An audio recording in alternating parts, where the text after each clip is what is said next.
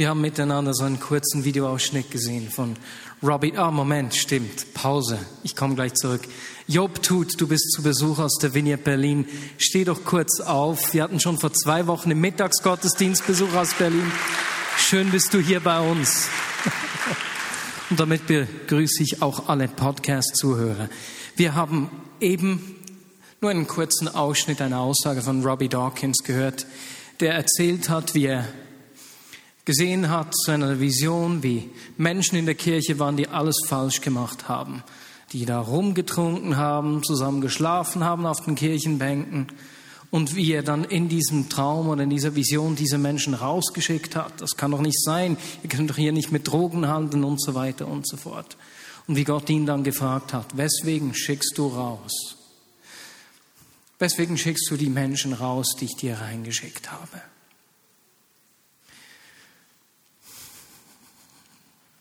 Wir wollen ein Ort sein, wo Menschen Gott begegnen können, wie sie sind, weil er die Menschen verändert. Und wir sprechen heute über das Thema Erneuerung. Wir, wir knüpfen heute in dieser Predigt an Ostern an. Vor einer Woche an Ostern, Entschuldigung, ich hoffe, dass ich mich irgendwann wieder erhole.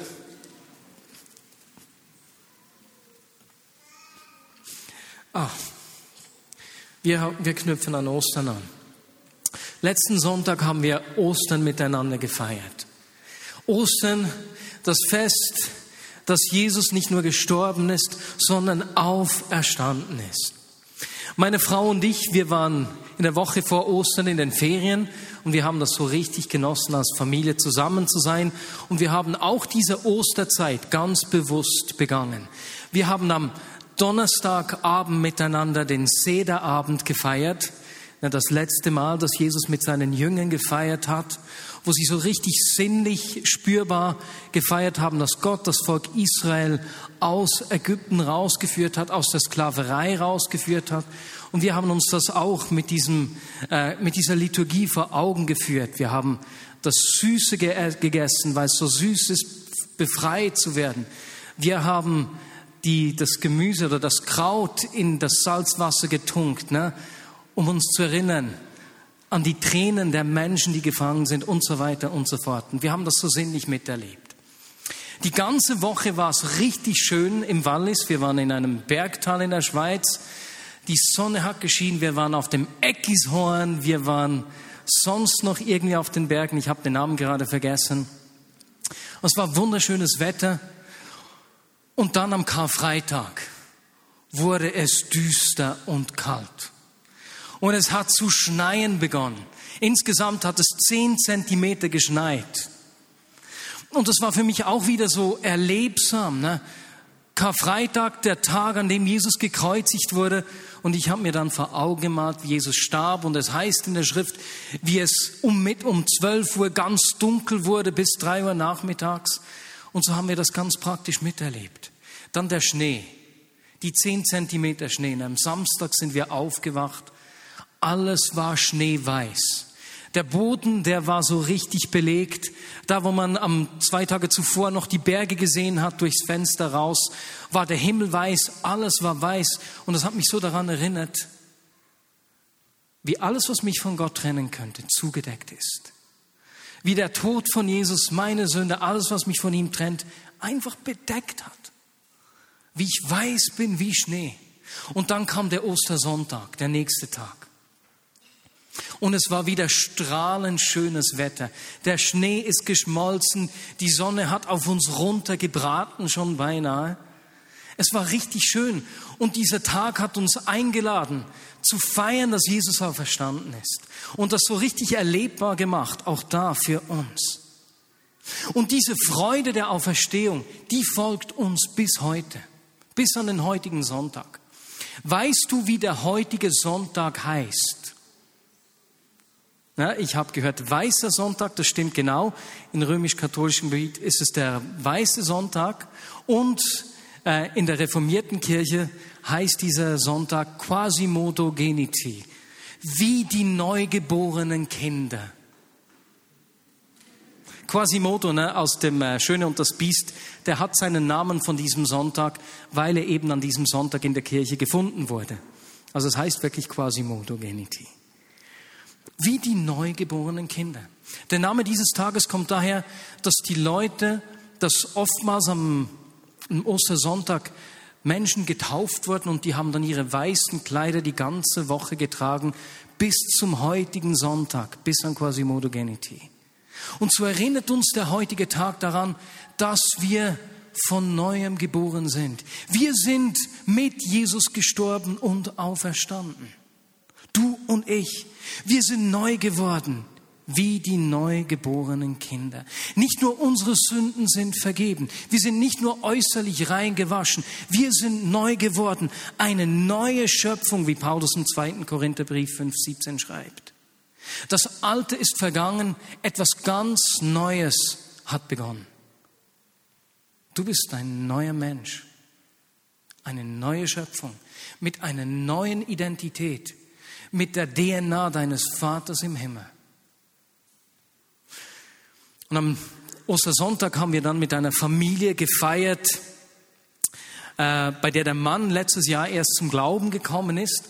Und ich habe diese äh, Situation natürlich ausgenutzt und habe dann die Familie gefragt, hey, wie hat sich der Sohn, der Papa denn verändert in diesem letzten Jahr? Was hat sich da getan?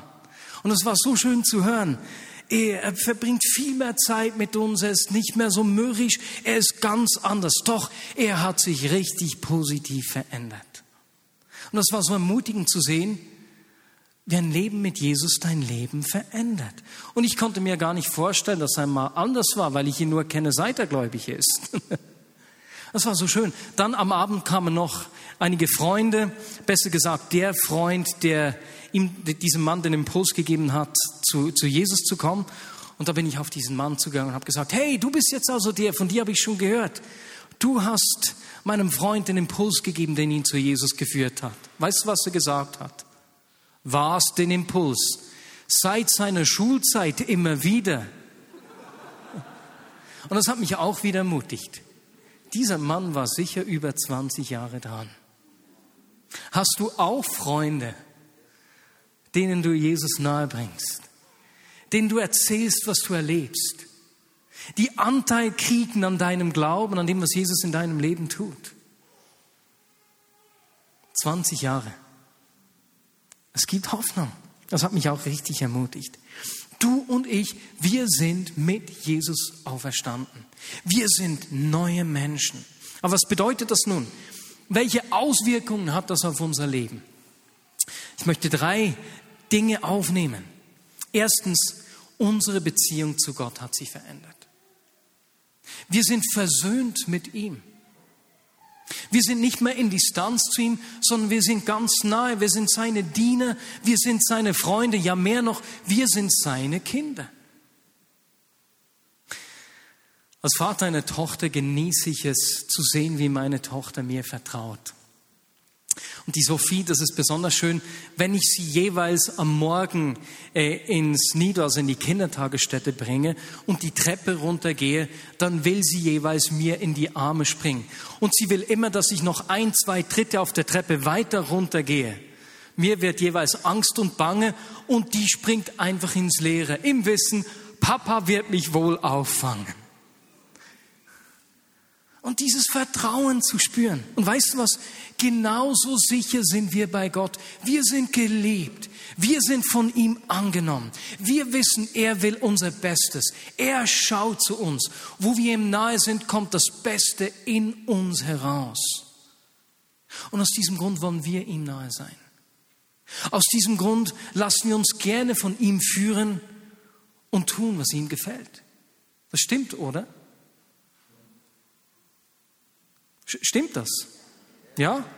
Vielen Dank. Ich habe eine Antwort gebraucht. Und aus diesem Erleben dieser Liebe geschieht was anderes. Das ist etwas anderes neu geworden. Wir beginnen, die Menschen zu leben. Aus der Liebe, Annahme und Vergebung, die wir von Gott erleben, wird unser Verhalten anderen Menschen gegenüber verändert. Wie unsere Beziehung zu Gott wiederhergestellt wurde, so können wir nun einander aufrichtig lieben, schreibt Petrus im 1. Petrus 1.22. Und Paulus schreibt, dass wir aufgehört haben, einander nach menschlichen Gesichtspunkten zu beurteilen und nicht mehr nur für uns selbst leben, 2. Korinther 5.16, weil die Liebe von Jesus uns bewegt. Da ist etwas neu geworden in uns. Wir haben erfahren, wie Gott uns sieht und wie er mit uns umgeht und so sehen wir einander und so gehen wir mit anderen Menschen um. Wir lernen davon, wie er mit uns umgeht. Und auch das sehe ich wieder bei Sophie. Sie lernt von uns. Die spricht uns alles nach und macht uns alles nach. Es ist jeweils gar nicht so einfach. Ich, ich muss plötzlich darauf achten, dass ich, wenn wir essen, nicht mehr dauernd vom Tisch gehe sondern wisst, wisst ihr, was sie macht? Die geht auch während dem Essen vom Tisch. Die macht das mir nach. Diese Woche waren wir mal baden in der Badewanne und irgendwo hat sie das Wort kontrollieren gehört. Und dann hat sie so das Shampoo genommen. Ich muss kontrollieren. Nein, Papa, nicht das richtige Shampoo. Sie spricht die Worte nach, die wir lernen. Sie verhaltet sich, wie wir uns verhalten. Sie ahmt uns nach. Und genauso sehen die Menschen um uns herum an unserem Verhalten einander gegenüber, dass wir Kinder des Vaters sind. Wir vergeben gerne. Wir kümmern uns umeinander. Und die Menschen sehen an uns, wer wir sind. Wer, besser gesagt, wer er ist. Stimmt das? Amen, oder? Ist nicht immer ganz so einfach, das werden wir auch noch sehen. Ich bin mir dessen voll bewusst. Ich versuche das nicht schön zu malen. Und es gibt eine dritte Dimension. Also wir hatten die Beziehung zu Gott, wir hatten die Beziehung zueinander. Und dann kommt die Beziehung zu seiner Schöpfung, zu seiner Welt. Und weil wir diese Liebe von ihm erleben, werden uns die Dinge wichtig, die ihm wichtig sind. Wie Robbie Dawkins gesagt hat. Wir wollen sehen, wie Menschen gerettet werden. Wir wollen sehen, wie Verlorene Hoffnung erhalten und gerettet werden. Und auch da habe ich wieder mit meiner Tochter Sophia ein lustiges Erlebnis gemacht. Ich habe in diesen Osterferien begonnen, Panini-Bildchen zu sammeln. Ich habe mir eine ganze Kiste gekauft, deswegen ist das Heft schon beinahe voll. Und ich habe diese Bildchen fein säuberlich eingeklebt. Und wisst ihr, was Sophie gemacht hat, als wir diese Woche nach Hause gekommen sind? Sie hat ihr Coop äh, herausgeholt, das man vor irgendwie zwei Jahren erhalten hat und hat begonnen, diese Kleberchen fein säuberlich einzukleben. Look mal, wie genau, Papi. Und sie konnte die Bilder schon ganz schön einkleben. Das, was sie gesehen habe, ist Papa wichtig, wurde ihr wichtig. Und so ist es doch auch bei uns. Weil wir diese Liebe Gottes erlebt haben und wir wissen, dass sie nicht nur uns gilt, wird uns wichtig, was ihm wichtig ist. Wir wissen, er will sie den Menschen um uns herum zeigen. Und deswegen interessieren wir uns für die Menschen um uns herum. Deswegen verschenken wir unseren Menschen in Not. Deswegen machen wir seine Versöhnungsbotschaft bekannt. Wir machen den Menschen seine Größe und seine Kraft, seine Zuwendung sichtbar. Wir haben offene Augen für die Dinge, die er durch uns tun will, die guten Werke, die er für uns vorbereitet hat.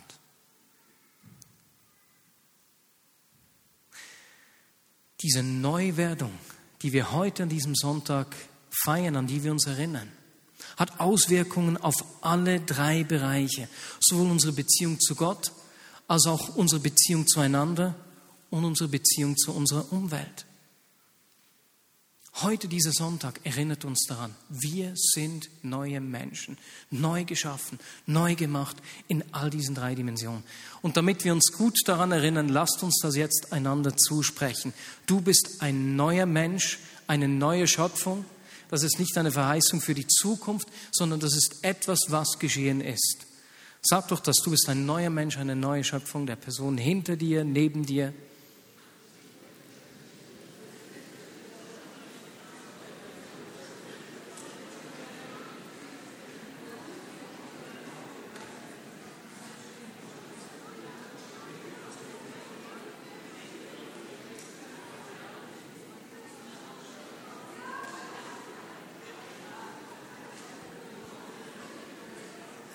Jetzt machen wir es gleich nochmals, noch ein klein bisschen lauter und überzeugter. Du bist ein neuer Mensch, eine neue Person. Du hast eine neue Identität erhalten.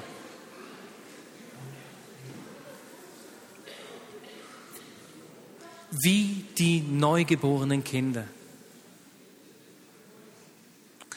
Wenn du schon längere Zeit mit Jesus unterwegs bist, dann weißt du, dass diese Neuwerdung nicht einfach mit einem Ding abgeschlossen ist, sondern dass wir fortlaufend wieder erneuert werden. Wir brauchen in allen drei Beziehungsdimensionen fortlaufend Erneuerung. Wir brauchen regelmäßig die Erfrischung unserer Beziehung zu Gott. Wir brauchen immer wieder die Erneuerung unserer Beziehungen zueinander. Wir brauchen regelmäßig die Fokussierung auf unseren Auftrag, das Wissen, wir leben nicht für uns selbst. Und ist dir auch schon aufgefallen, dass du für einen dynamisch lebendigen Glauben alle drei Beziehungsdimensionen brauchst. Das kann bei jedem unterschiedlich aussehen, das sieht nie gleich aus, aber das lebt in all diesen Dimensionen. Wenn deine Beziehung zu Gott lebendig ist und du die Gemeinschaft mit Christen pflegst, aber du erlebst nicht, wie Menschen Gott begegnen, wie Gott dich braucht, um Veränderung zu bewirken, du erlebst die Kraft Gottes nicht, dann merkst du irgendwie, dass dein Glaube durchschnittlich, normal und kraftlos wird. Wenn deine Beziehung zu Gott lebt und du dich den Menschen verschenkst, die Jesus noch nicht kennen, die Menschen, die er liebt und die es noch nicht wissen, aber dir fehlt die liebevolle Gemeinschaft, dann wirst du dich irgendwann fragen, hey, bin ich eigentlich alleine hier? Ist das alles auf meinen Schultern? Und du wirst daran ausbrennen und zerbrechen und dein Glaube wird dadurch kraftlos. Und wenn du die Gemeinschaft mit Christen pflegst, richtig gut eingebunden bist und dich Menschen verschenkst, die Jesus noch nicht kennen, aber deine Beziehung zu Gott kommt zu kurz, auch dann wird dein Glaube vertrocknen. Dir fehlt die Inspiration, der Motor, dieses Herz, die Liebe für die Menschen, das aus ihm rauskommt. Wir brauchen alle fortlaufend wieder Erneuerung in all diesen drei Beziehungsdimensionen. Wir alle erleben Erlebnisse, die nach Erneuerung schreiben. Wir alle erleben Herausforderungen. Wir alle erleben Enttäuschungen in einem dieser drei Bereiche. Und weißt du, was wir meistens oder sehr häufig dann machen?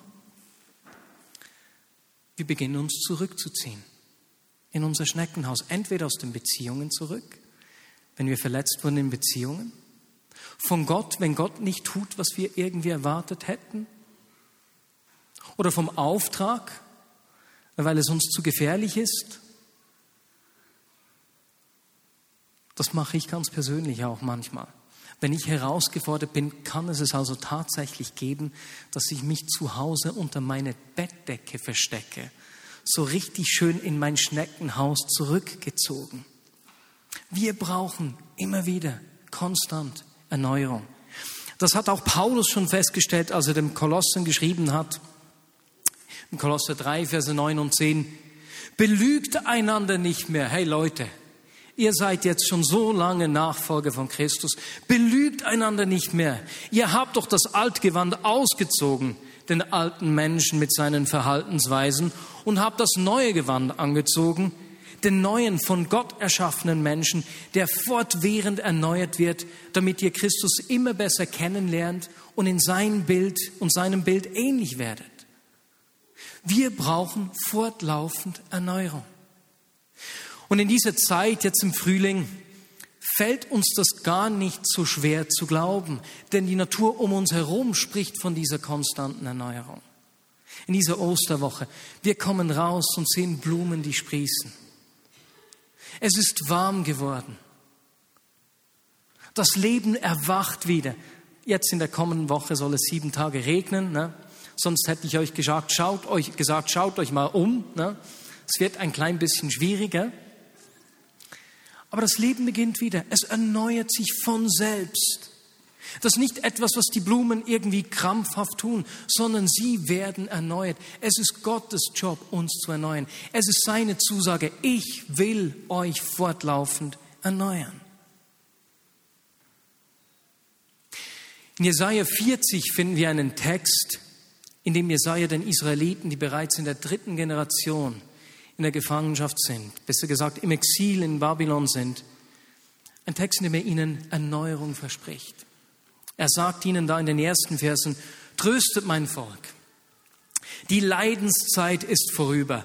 Baut dem Herrn eine Straße durch die Wüste. Jedes Tal soll aufgeschüttet und jeder Berg und jeder Hügel eingeebnet werden. Dann wird die Herrlichkeit des Herrn offenbar und alle Menschen werden sie sehen. Ist doch unglaublich ermutigend, ne? Come on, das wollen wir sehen. Nicht nur ihr werdet frei, alle Menschen um euch herum werden die Herrlichkeit Gottes sehen. Aber wenn wir das Kapitel weiterlesen, dann wird spürbar, dass der Glaube dieser Gefangenen, im Exil lebenden, erschüttert ist. Zu lange leben sie schon in der Fremde. Zu lange schon ist Jerusalem zerstört, der Tempel existiert nicht mehr und sie haben keine Aussicht, an den Ort der Gegenwart Gottes zurückzukommen. Hoffnung und Glaube bleiben auf der Strecke. Was ihnen bleibt, auch hier, ist bildlich gesprochen der Rückzug ins Schneckenhaus. Wer kann uns schon helfen? Wer kann unsere Situation verändern? Und in diesem Kapitel wird spürbar, da ist ein Volk, das Erneuerung braucht. Und so fährt Jesaja in den Versen 26 bis 30 weiter und sagt zu ihnen, blickt zum Himmel hinauf und schaut. Wer hat erschaffen, was ihr da seht? Er bestimmt die Zahl der Sterne, die aufgehen und nennt jeden bei seinem Namen. Durch seine große Kraft und die Fülle seiner Macht fällt keiner von ihnen. Warum also sagst du Jakob und du Israel, der Herr weiß nicht, wie es mir geht und mein Recht ist ihm egal? Kommt dir das auch bekannt vor? Wo bist du, Gott? Was machst du? Jesaja ist klar, dass Gott sein Volk im Exil nicht vergessen hat. Und so beschreibt er den Leuten dort im Exil, die Gott selbst nicht mehr sehen können, das Wirken Gottes um sie herum. Er sagt ihnen, schaut hoch, schaut euch die Sterne an. Es gibt weit mehr Sterne als von euch Menschen im Exil leben. Und Gott hat keinen einzigen davon vergessen. Schaut hoch, nehmt euren Blick aus eurer scheinbar hoffnungslosen Situation und blickt auf, auf das Wirken Gottes. Ist es nicht auch in unserem Leben oft so, dass die Geschäftigkeit unseres Alltags oder Herausforderungen versuchen, unseren Blick so in Beschlag zu nehmen, dass wir wie darin gefangen sind. Und dieses Aufschauen auf das Wirken Gottes hilft uns aus unserer Situation rauszuschauen. Deswegen, das Wirken Gottes wirbt um unsere Aufmerksamkeit. Aber es hört hier nicht auf, sondern Jesaja fährt dann weiter. Weißt du es denn nicht? Hast du denn nicht gehört? Der Herr ist ein ewiger Gott, der Schöpfer der ganzen Erde. Er wird nicht matt oder müde. Seine Einsicht ist unergründlich. Er gibt den Erschöpften neue Kraft. Er gibt den Kraftlosen reichlich Stärke. Es mag sein, dass selbst junge Leute matt und müde werden und junge Männer völlig zusammenbrechen. Doch die, die auf den Herrn warten, gewinnen neue Kraft. Sie schwingen sich nach oben wie die Adler. Sie laufen schnell, ohne zu ermüden. Sie werden gehen und werden nicht matt. Nachdem Jesaja dem Volk das Wirken Gottes beschrieben hatte, führt er ihnen nun im zweiten Schritt das Wesen Gottes vor Augen. Und er zeigt ihnen damit, wie Gott sie erneuern will. Denn da, wo das Wirken Gottes unsere Aufmerksamkeit gewinnt, dass wir hochschauen, aus unserem Schneckenhaus rauskommen, ist es das Wesen Gottes, das unser Herz öffnet für Veränderung und für Erneuerung. Habt ihr vergessen, wie Gott ist, sagt er ihnen. Er wird nie müde, wie ihr jetzt müde seid. Ganz im Gegenteil, er gibt euch Kraft. Und wenn ihr mit ihm verbunden seid, werdet ihr konstant neue Kraft finden, dass ihr nie müde werdet. Es ist seine Gegenwart, die euch Erneuerung und Veränderung schenkt. Und genauso will Gott auch unsere Aufmerksamkeit immer wieder gewinnen. Genauso will Gott auch uns immer wieder sein Wesen zeigen. Und dieser heutige Sonntag, quasi Modogenity, erinnert uns daran, dass wir neu geworden sind und dass er uns immer wieder erneuern will. Denn dieser Sonntag kommt jedes Jahr nach Ostern wieder. Jedes Jahr erinnert uns wieder daran, ich will dich erneuern. Ich habe dich neu gemacht und ich will dich immer wieder erneuern. Nicht nur Jesus ist auferstanden, wir sind mit ihm gestorben und auferstanden. Und er will uns fortlaufend in allen drei Beziehungsdimensionen erneuern. Er will immer wieder unsere Beziehung zu ihm erneuern. Er will uns zeigen, wie sehr er an uns interessiert ist, wie liebevoll und gleichzeitig heilig er ist. Und weißt du, woran du siehst, dass du in dieser Liebe zu ihm erneuert wirst? Du erkennst es, indem dein Herz für Jesus warm wird. Dass wenn von ihm gesprochen wird, dass es dich nicht kalt lässt. Dass du dir bewusst wirst, dass er in deinem Leben gegenwärtig ist. Nicht nur punktuell, sondern wo du auch immer bist, indem du dir bewusst wirst, ich bin gefüllt mit dem Heiligen Geist, der lebt in mir. Und da, wo unsere Beziehung zu ihm erneuert wird, ab, geschieht etwas. Unser Herz öffnet sich für unsere Mitmenschen. Und so will Gott auch immer wieder unsere Beziehung zueinander erneuern. Er will uns zeigen, wie er über die Menschen denkt. Vielleicht gerade über die, die uns nerven, die uns das Leben schwer machen. Er will uns zeigen, wer nachsichtig ist mit uns, geduldig, großzügig, mitfühlend, vergebend. Und er will uns zeigen, du bist nicht alleine, sondern ich habe Menschen in dein Leben gestellt, die dich ergänzen, die dich tragen, die dich unterstützen. Rick Warren, weißt du, was er gesagt hat, woran man erkennt, dass eine Gemeinde in dieser Beziehungsdimension erneuert wird? Er gesagt, ganz einfach, man erkennt es am Singen während der Anbetung.